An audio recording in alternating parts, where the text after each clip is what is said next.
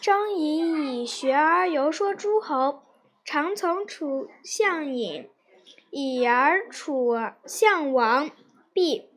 门下怨张仪曰：“夷平无行，必此道相君之弊。”共执张仪，略吃数百，不服之。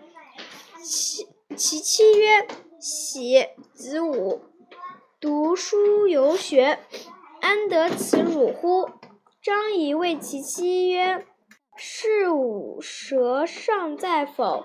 其妻笑曰：“舌舌在也。”仪曰：“足矣。”苏秦之舍舍人，乃辞去。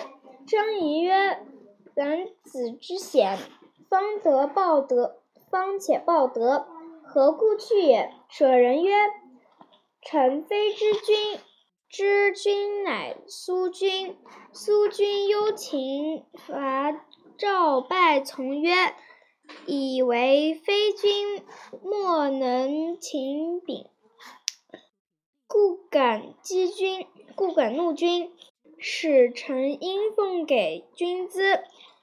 信苏君之计谋，今君已用，请归报。”张仪曰：“嗟乎！”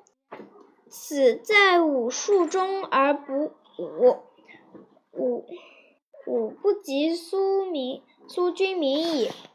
武又兴用，安能谋赵乎？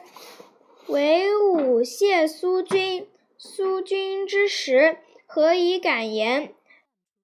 且苏今在，宜宁能乎？张仪既向秦。为文戏，为文熙告楚相曰：“十五从若隐，我不道而毙；若斥我，若守臣辱国，我但且道而成。”